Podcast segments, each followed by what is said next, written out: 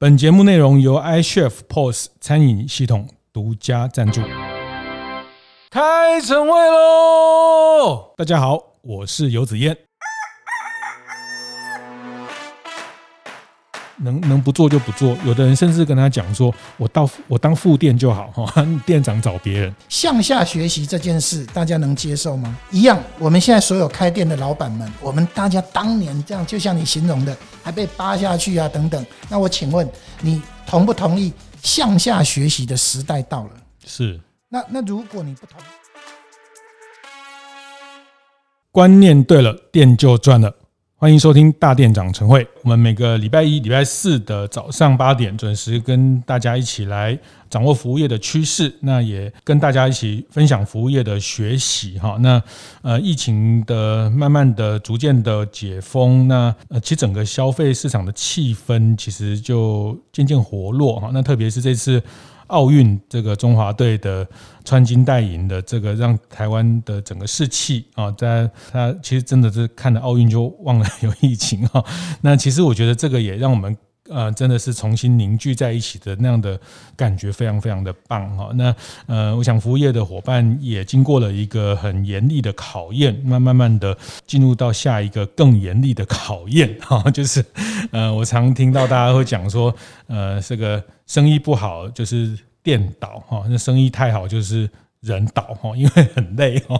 那解封之后，或者是疫情慢慢疏解之后，开始更忙了。但是更忙之后，团队的能量能不能带上来？今天我们邀请到跟团队建立非常有关系的啊，也是两岸探索教育第一人，呃，很多大电长社群的伙伴应该也不陌生的廖炳煌，炳煌老师来跟大家分享哈。那呃，先请炳煌老师跟大家打个招呼。是。大店长陈慧的各位好朋友，大家好，呃，我是廖炳煌，很高兴能够一起参与在这边的讨论。好，谢谢秉煌老师哦。那其实秉煌老师过去很长时间到呃一直在做探索教育，做团队建立 （team building），那帮麦当劳帮。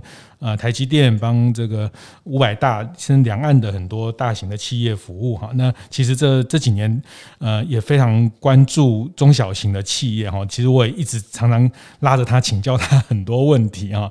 那谢谢秉煌老师也。呃，开始注意到我们服务业的一些需求，所以秉煌老师最近也看了奥运，也很有感觉。对啊，这一次真的是穿金戴银的过程，呃，振奋了一些呃，不管是台湾的呃朋友，甚至我觉得全世界大家都跟着一些疯狂。嗯嗯。那而且你会看到说，呃，这些奥运的选手的年纪啊，哦。真的是一个，我个人认为是一个新的世代的崛起啊！嗯嗯，所以我觉得我们大家也应该好好想一想，为什么这个新的世代呃能够有这个机会能够发展起来？是这个应该会给我们大家很多的启示。对，像戴之颖啊，我们这个桌球的小林同学啊，大概都二十五六岁，还有林洋佩。小林同学，你看才十九岁，十九岁，对啊，所以是是这个年轻的世代的潜力。哇，十九岁就是叫零零后了哈。我们以前还是讲什么八零后啊，现在八零后都已经四十岁大叔了哈，就是现在都零零后了哈。是从我的观察，我就在想说，诶，他们他们为什么可以有这样的土壤？嗯，为什么有这样的养分可以被带动起来？讲实在话，这个也让我们考虑到说，呃，不管是企业也好，不管是呃所谓的店的发展的也好，到底我们怎么样可以有这样的土壤跟气氛？这个是值得我们这一代了哈，就是老 Coco 的这一代，我们可以好好想一想。是是是，那个炳煌老师他还是活力，还是这个满身的活力哈。就是其实他可以先请炳煌老师讲一下什么叫探索教育这一块哈。那呃，其实当年我那时候大概十几年前认识炳煌老师，我们一起去美国参加过一些关于教育的研讨会哈。那呃，我也从他身上学到很多这种启发式的教育，然后他其实也把他这些东西。运用在他的亲子关系，他跟他儿子那时候他儿子青春期等等哈，那呃我待会会特别请教他怎么运用在门店的团队的建立跟这个，比如说怎么样培训干部这些事情哈。那秉老师最早也是在童军哈，就是那种呃以前是非常狂热的这个 童军的这个，所以探索教育可以用比较简单的方式跟大家简单介绍。好，谢谢。其实探索教育是我们引进的时候的一个定义啊，哈，就名称理论上它应该叫冒险教育。嗯。那在国外，它都叫 adventure education，冒险教育。可是当时的环境，二十三年前，冒险听起来就有点危险。对，所以我们不敢叫做冒险教育。嗯嗯。所以当时我的一些好朋友，包含是呃 Seven Eleven 的一个训练经理啊，他现在人不在，但是他他就帮我们想了很多。他说冒险太危险了。那这样好了，用探索哦，探索听起来比较不危险，是，但是我们还是一样做冒险挑战的事情，嗯嗯嗯。所以，我我的意思就是说，在那个年代，探索好像比较容易被接受，是。虽然我们做的事情一模一样，嗯，但是现在这个年代，直接讲冒险教育，是，大家就反而哦都可以接受了，嗯。所以，我觉得这个就像刚刚讲的这个世代的发展。好像也有一点这样的典故。嗯嗯、那冒险教育在国外，他们呃根深蒂固的就是制造一个环境，对，让你能够离开舒适圈，嗯，然后你愿意去冒险挑战。是最早的一个机构叫 Outward Bound，嗯，那 Outward Bound 在一九四一年在英国发展的时候，它的概念就是离开一个一个安静的港口，面向未知的大海，是，然后进行冒险跟挑战。嗯嗯，那我觉得这个中间的精神呢，哈，他一直强调就是服务。奋斗，永不放弃，是这背后的精神，居然从一九四一年发展到现在，都有与时俱进的价值。是，所以你现在回来看我们的，不管是事业发展、企业的整个经营、团队的发展，几乎都有这个需要，就是你怎么样能够冒险、挑战、勇勇往直前。嗯，概念上是这样。是，所以在二十几年前就开始把这样的这个理念跟。建立的方式引到国内的企业界来，大概在二三年前。是，但是那时候相对辛苦，是。因为第一个是不是有这样的氛围气氛是容许你去冒险，嗯，这是第一个，所以我们那时候转换了一个角度，就是一直告诉参加者说，哦，这是一套游戏，你从游戏里面是一套具体的活动，从具体活动里面你可以得到。呃，学习的内容是，然后慢慢的他们被吸引进来之后，才发现哦，这还是有很多突破自己、嗯，勇于冒险挑战的想法。嗯、是，所以我刚刚刚刚听你这样讲，就我觉得这个世代的过程还真的是落差很大。嗯嗯嗯，当年不敢讲，对。敢做不敢说，嗯，现在是你既然是做这个，你就可以勇敢的这样说，是，而且人家也愿意接受。那话讲回来，他需要二十年多的时间来经营呢，嗯嗯，所以这个一个世代一个世代的那个土壤跟那个养分，是真的是需要呃上一代的人不断的去经营。是，所以有一段时间，其实包括宏基的集团的创办人施正荣事先也协助廖炳煌老师这边来在龙潭。渴望园区建立了一个这样的园区，是我我们非常幸运，就是当年施先跟施太太他们呃非常支持整个教育的推动，是，所以他给了我们一个一块地方，大概有七千平大，然后在那边设立中心，然后一路就一直发展到现在。嗯，那我我记得那时候施先还在呃渴望园区比较多的时间的时候，他都一直呃有有企业界的朋友来，他就就来介绍说，哎。你们公司应该要多一点冒险挑战的精神，然后就就开始做这样的推荐跟介绍，所以我非常非常幸运。是这个其实特别华人社会哈，就是其实，在西方社会，他们其实我们看这个西方的这些像三铁运动哈，那像这些极限的挑战，很多都是公司这些 CEO 这些。老板包包括最近这个 Amazon 的这个创办人也也去去火箭去搭火箭去太空哈，那那你说他也，但他都是一种探索或是冒险哈，他可能真的一去就不回来了，因为 去去火箭去去呃离开地球这件事情，他还是有一些风险。但是呃，他们作为一个创业者，他们作为一个经营者，其实对于这样的挑战的拥抱，大概就是整个这个西方企业经营，他们经理在企业里面其实一直都有一个这样的。传统，那华人社会可能相对我们的对冒险这件事情就觉得就是探探索这件事情会慢慢的到到这几年会更更成熟。对我我觉得这中间有一个矛盾的现象啊，我觉我觉得我们其实是有这个冒险的行为是，但是我们却没有这个冒险理念的推动哦。比如说我们的呃。上一代的企业家，他们提着皮箱，对，然后窝在世界各地的小旅店里面去做贸易、去做生意，也是，其实这是一种冒险行为。我我跟那个台新金控的呃吴东亮吴先课程交流的时候，他就跟我提啊，他说他很客气的讲，他说他自己是含着金汤匙出生的，他没有那个经历，但是他那个年代的同学，我诶先攻呀，几乎都是带着皮箱世界跑，是，所以那个冒险的行为是在。嗯，可是我们却不愿意推广这样的冒险的事理念，这蛮矛盾，或或这有点矛盾。那你说台湾人四百年前对渡过黑水沟来到台湾，你说这个冒不冒险？是冒险。嗯，但是我们没有想要去让下一代冒险。嗯，这个这个很矛盾。所以我觉得这个是真的是行为跟思想观念的推动的过程。我们是都身上都有这样的 DNA 嘛？哈。嗯、应该是都有了。好，那今天来拷问廖老师哈，就是说今天把炳煌老师请来，其实一定有有这个我的这个目的 哈，我的阴谋哈。呃，因为这段时间在大店长晨会的学习的分享呢，也得到很多经营者的反馈哈，那也陆陆续续都有呃人。透过不管是 mail 或是赖我提供提出一些他们在经营上遇到的问题，那今天就是有一个很具体的问题啊，那我想了半天，这个问题这个之后大概秉煌老师可以来帮我们做一个突破。那这个问题其实就是一个连锁店的老板哈，那呃他已经被这个问题困扰了大半年了，那他大概有十几家店在。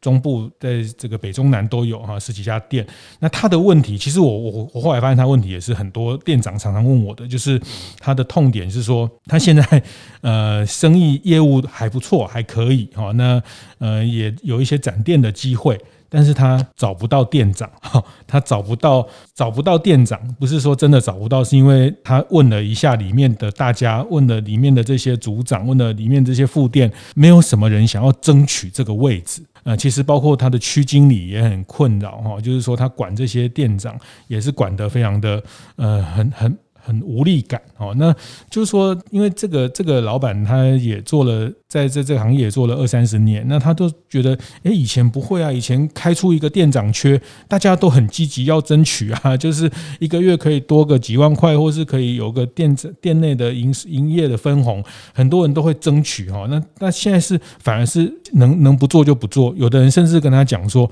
我到我当副店就好哈，店长找别人哦，因为诶他他当副店，他当。一个那那每个月的休假稳定，然后那钱也不用，就是说他也知道当店长比较多，可是他觉得他这样就够了啊。那 那他觉得怎么会会是这样？那他他问我说：“那这个怎么办呢？”这个是普遍。那我跟他说：“这个我来找 找高人来帮你指点哦。”那所以秉煌老师，你听到这个问题，你第一个想到是什么？就是说，确实哦，现在我后来在更多元的去理解，其实不要讲各位。开的店，或者是说十家二十家的店，其实包括麦当劳、包括摩斯，要找一个店长，其实现在也不容易哈。以前是大家抢着去当这些呃品牌的店长，那现在其实他们也不容易去找。那找到了之后，要留任，要让他们呃愿意去做出加倍的努力，那当然也可以有得到呃更大的报酬，但是。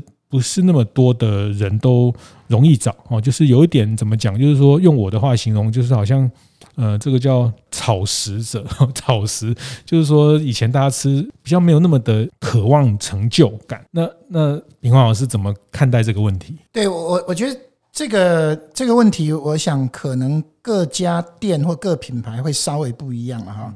不过我在想，有这个困难存在的，我如果我们很广泛的来看，会不会是我们这一代？我如果泛称了哈，就是我们现在的经营者的这一代，我们过度追求 KPI 或者过度追求业绩目标所造成的后果。啊，我的我的意思就是说，这个不是不好，但是因为我们太比重非常大，业绩导向，业绩导向也好，我们的管理上已经学习那个 KPI 的数字要求的非常细，是。那细到从店员端哦，我现在先不讲那个副店长或者店长那端，从店员端他就开始感觉到非常疲惫，因为他看到他的店长现在的店长非常的疲惫，非常的数字导向，非常业绩导向，嗯。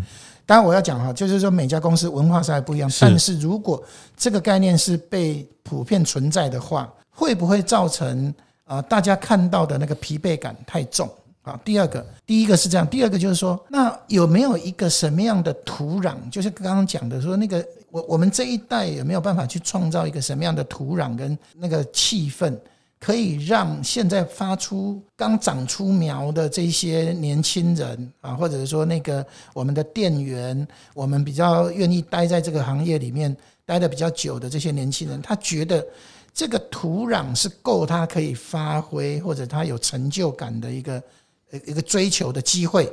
那如果有这样的土壤跟气氛，会不会比较容易？呃，在在接下来的日子里面，比较容易衔接起来。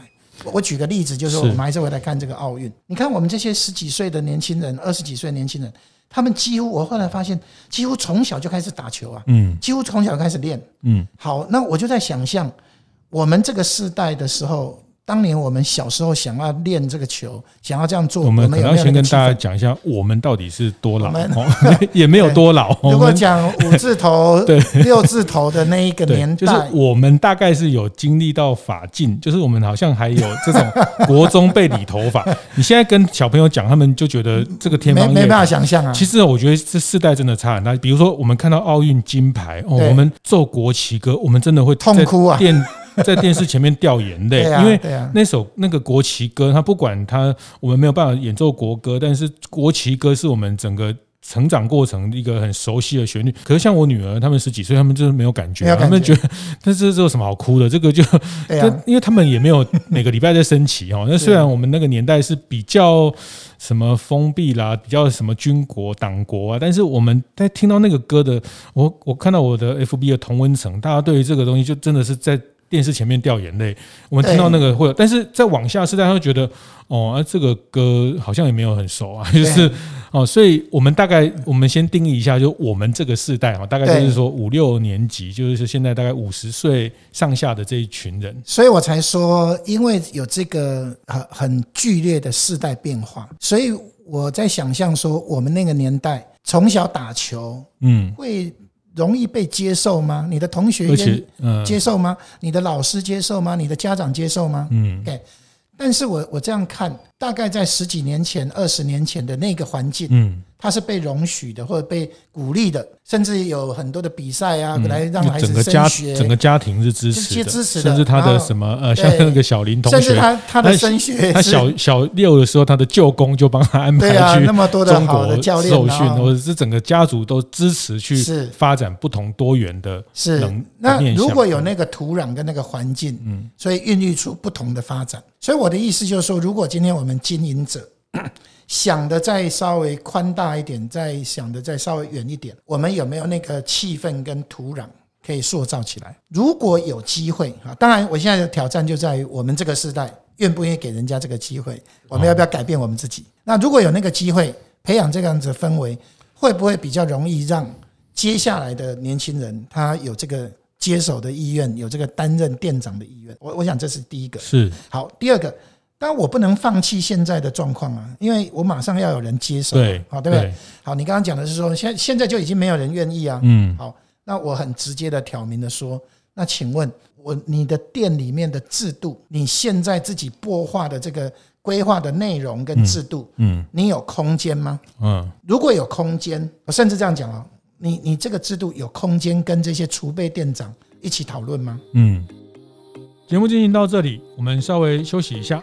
继续和大家分享我们节目合作伙伴 iCHEF 的讯息。从七月份开始，iCHEF 就推出餐厅防疫再进化的系列线上讲座，邀请非常多餐饮业界的伙伴分享在疫情之下自身的经验与因应之道，以及他们所观察到的后疫情的产业变化趋势。接下来在八月二十七号会邀请到 Foodie Amber 跟非常有名的台南全伟家，而九月三号则是 Foodie Amber。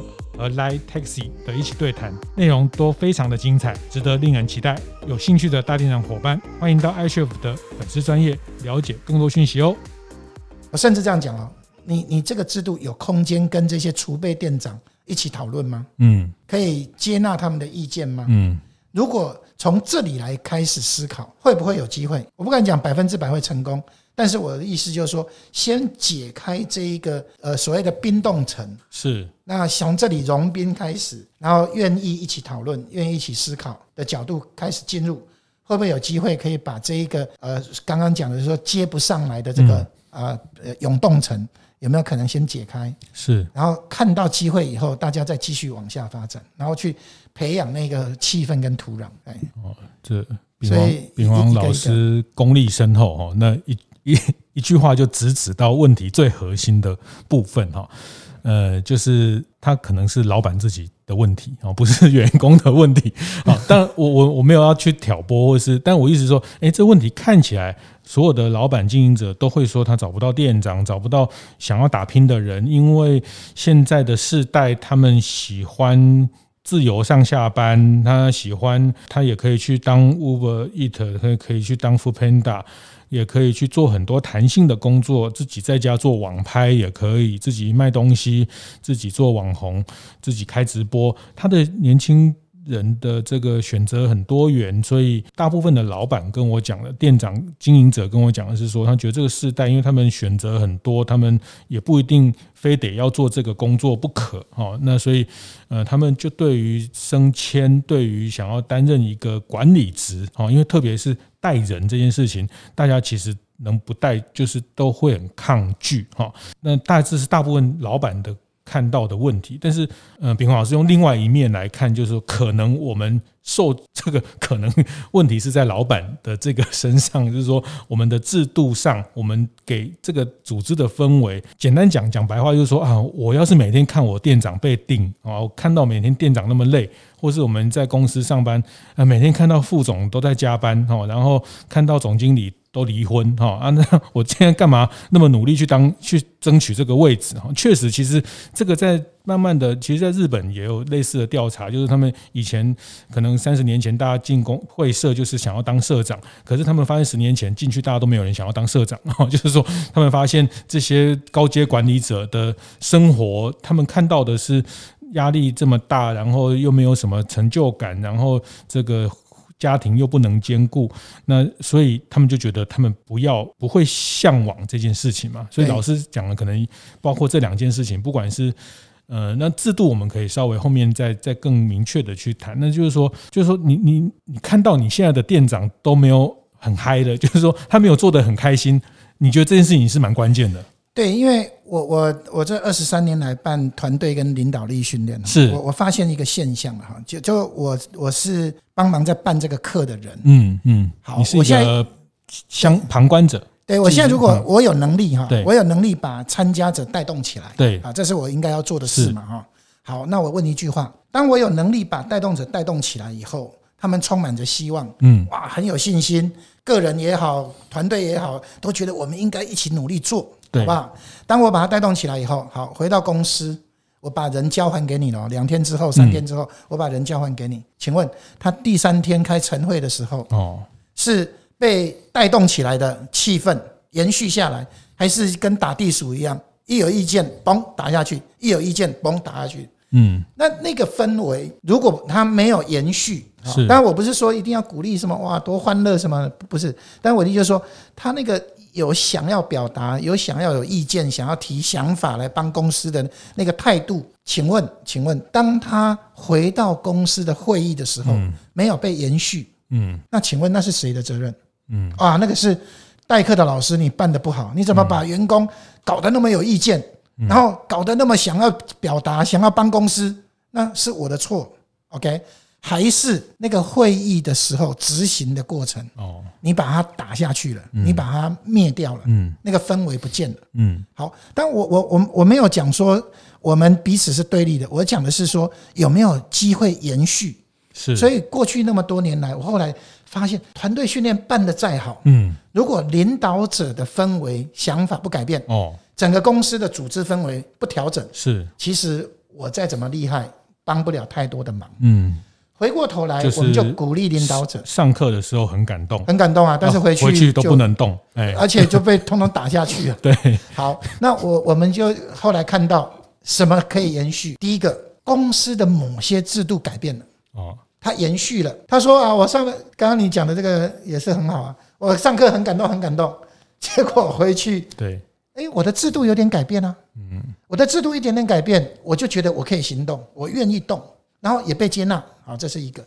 第二个，再当然是领导者啊，领导者他真的自己也调整过来了哦，他觉得哎，好，你这个想法成熟不成熟？但是我觉得你愿意提出来，我就觉得可以赞赏。你的想法真的可以对公司有帮助，我愿意鼓励，甚至我可以奖励。我觉得领导者的态度只要一开放，是那那个机会就会被带动起来。所以后来我发现说，哦，原来办团队训练办得再厉害，其实不是那么重要。是后来我们就专攻领导者训练，原来是领导者只要改变个五度，嗯。整艘船往前行驶两个月、三个月，两年后整个角度完全不一样。所以到底是谁比较重要，或者谁要先开始？所以在这里，当然这样讲起来啊，那领导者压力不是太大了吗？对啊，对啊，你都一直站在员工方，那我要帮领导者讲一下。就是请问一下，那不然呢？那可是人家领导者当年他们也是这样被干掉，被三字经，被他的老师傅，被他的老主管。诶，以前的时代还是真的，我还听过，真的是是讲不通就就头就扒下去的。他们都是这样被训练上来的，然后他们也是这样一步一步成功的。过程，他们也非常自律，非常的呃，去去务实的去把每一步，那那怎么到这里来？就是就是我们这种世代，就是怎么讲？就是说以前我们就是要听青年导师哦，就是谁谁谁青年导师，我们要听他们的。那可是到我们世代就要变。把青年当导师 哦，那我们不是很衰吗？就是说，我们以前要 要听听青年导师的话，当当我们变大人了，当我们有拥有一些决策的资源的时候，哎，反而我又要听你的，那我们不是很很干吗？就是说，我们就这，但这个，我觉得，我觉得大家有心理上有时候会过不太去，或是说，或者说他的惯性，他过去是被这样训练上来的，他过去就是被这样要求上来的，所以他觉得这样的要求。呃，这有点像我们当兵，对不对？就是说都是这样，就是说啊，每一题都都觉得下一题都很烂呐、就是学长都觉得这个那以前都是这样，学长都是把我盯上来的哈。就是说，但是但是这没办法，就是说到了这个气氛，他必须你你必须自我去去去改变这件事情嘛。是呃，我我觉得这个。除了自我调试以外，哈，是也要承认一个事实啊。我们现在讲，呃，不管是科技的进步，是学习的进步，跟知识来源的多元跟快速，是啊，是过去我们那个年代，是啊，五字头的，呃，六字头的年代，我们要向上学习，对。可是我们过了一阵子以后，大概十几年，我们刚二十几岁的时候，我们发现。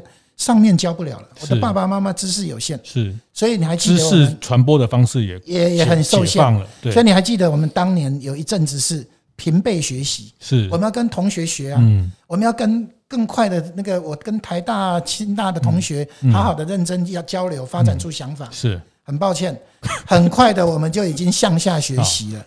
你你你还没当阿公啊？但是有现在有多少阿公手机要怎么用是问孙子？是你问儿子还不会教你呢？你问了孙子。好，那我请问向下学习这件事大家能接受吗？一样，我们现在所有开店的老板们，我们大家当年这样，就像你形容的，还被扒下去啊等等。那我请问你同不同意向下学习的时代到了？是。那那如果你不同意，那我们我们刚刚讲鼓励底下员工怎么想法什么要来承接。你如果不同意，基本上也不会有有人愿意啊，因为现在的学习的能量、科技的发展、真的跟知识的来源的速度，嗯，你你现在还有什么东西是你的经验我我 Google 找不到的？对，你告诉我，嗯，如果我找不到，我还可以自己编上去的，Wiki 我还自己编呢。所以所以我的意思就是说，回过头来看。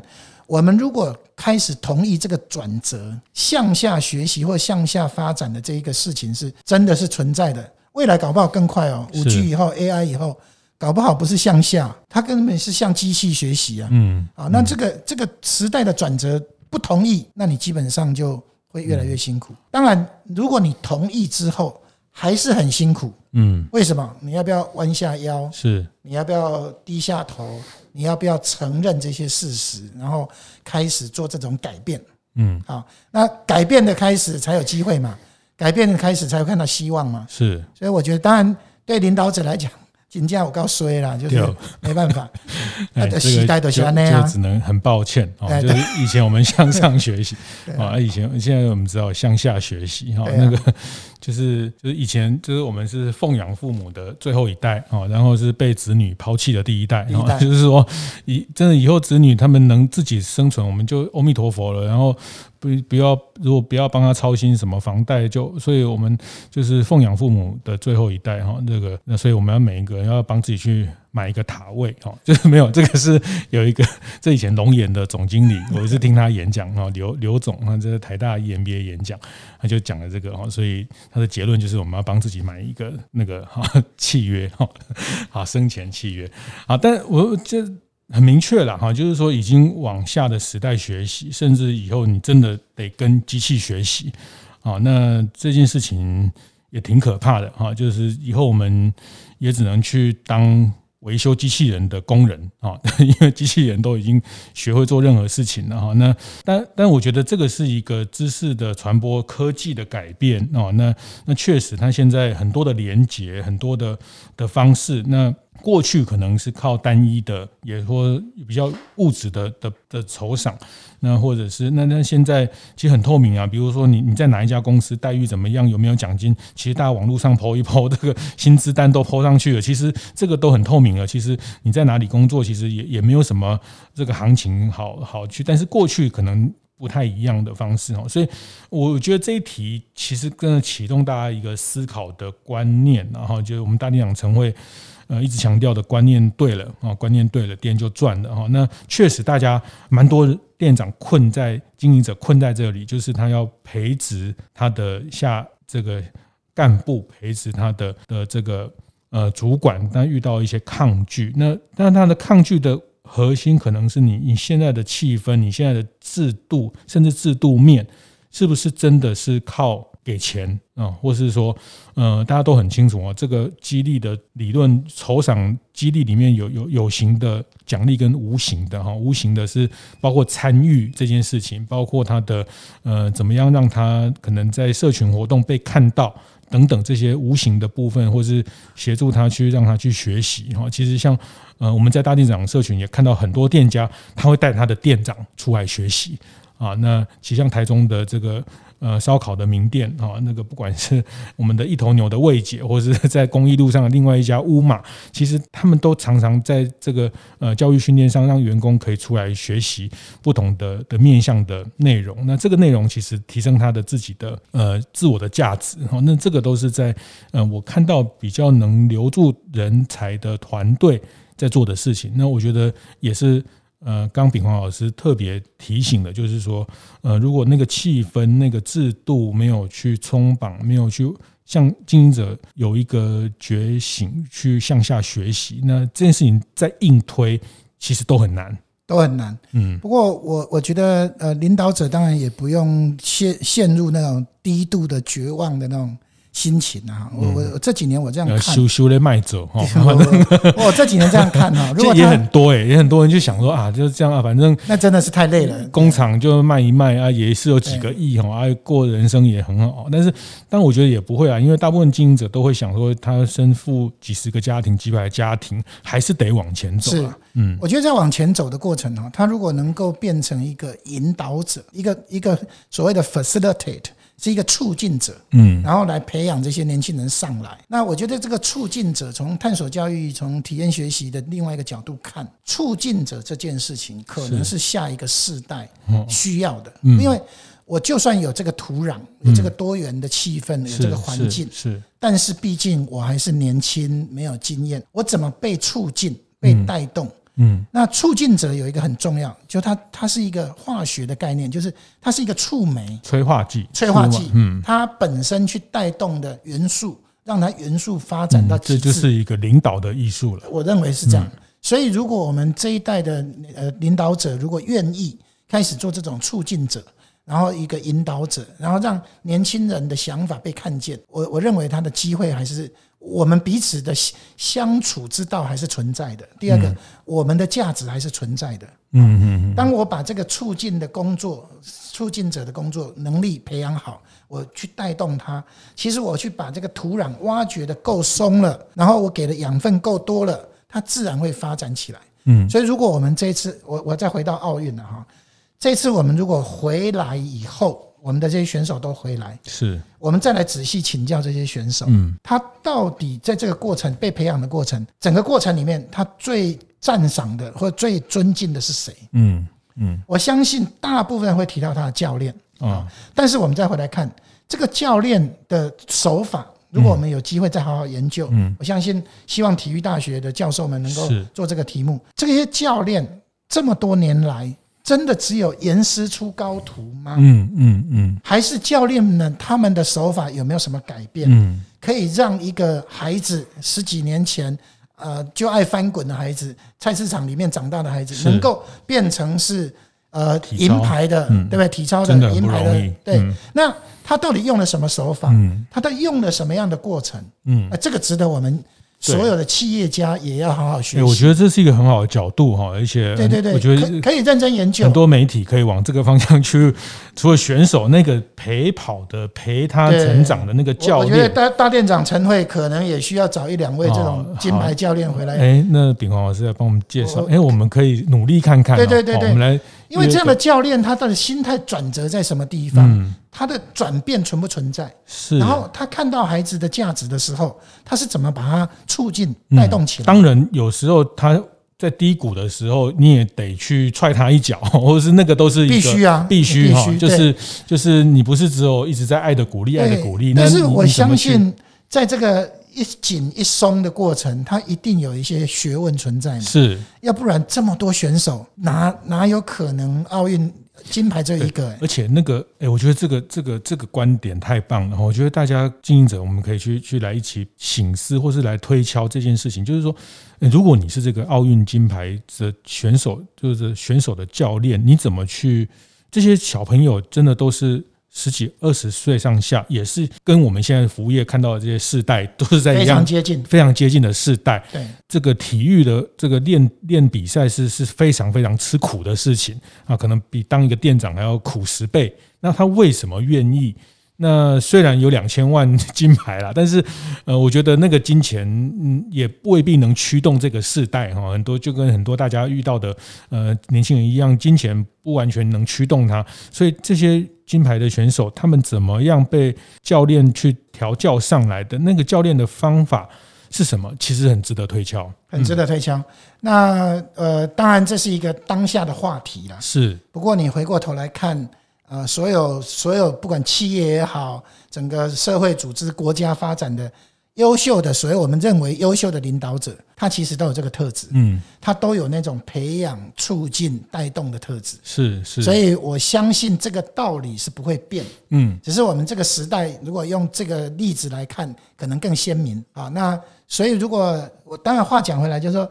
领导者的态度、习惯愿不愿意改变？是愿不愿意调整？嗯，那这是一个前提。是第二个，如果今天开始松动了，嗯，你的行为能不能持续？嗯，就呵护那个幼苗，让它长上来。嗯，第三个，当这幼苗上来以后，你愿不愿意放手？嗯，交接？嗯，然后让他好好发挥。是，所以我想这几个步骤都是领导者可以思考了，嗯，可以好好的进一步研究的。是是是，我们我们过去还是。这个严师出高徒，就是严厉的训练哈，那个还是一个，但当然严厉的训练一定是存在的哈，就是所有全世界的奥运的比赛、运动比赛，没有没有人不是严厉的训练哈。那其实我我常也在看这些奥运的比赛的选手，就是呃，比如说相对比较呃所得开发低的国家的选手，他们有很大一部分的动机是是要翻身哈，因为。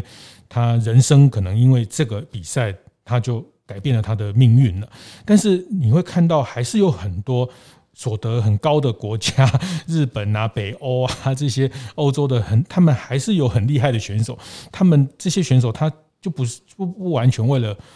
翻身哈，就是他们追求的是自我的呃，跟自己的这个这个呃，之前有几部电影也在探讨这，他其实跟自己的灵魂比赛哦，或者说其实运动到到那个程度，那所以他不完全是是赚钱这件事情啊。那那我觉得这个事情也反馈到大家可以来用这个角度来思考，你怎么样去培训你的金牌店长啊？那你怎么样当一个金牌店长的教练？你如果把自己放在一个教练跟呃，炳煌老师提醒的所谓促进者的这个角色，那其实他可能跟老板这个定位就不太一样了哈。那那这个是是一个呃，我觉得也是在当下我们看到的这些奥运背后，可以带给我们经营上的一些思考。而而且很快了哈，我觉得各位可以有一个数字，也是大家最近在讨论的，两千三百万跟十四亿跟十四点五亿。是。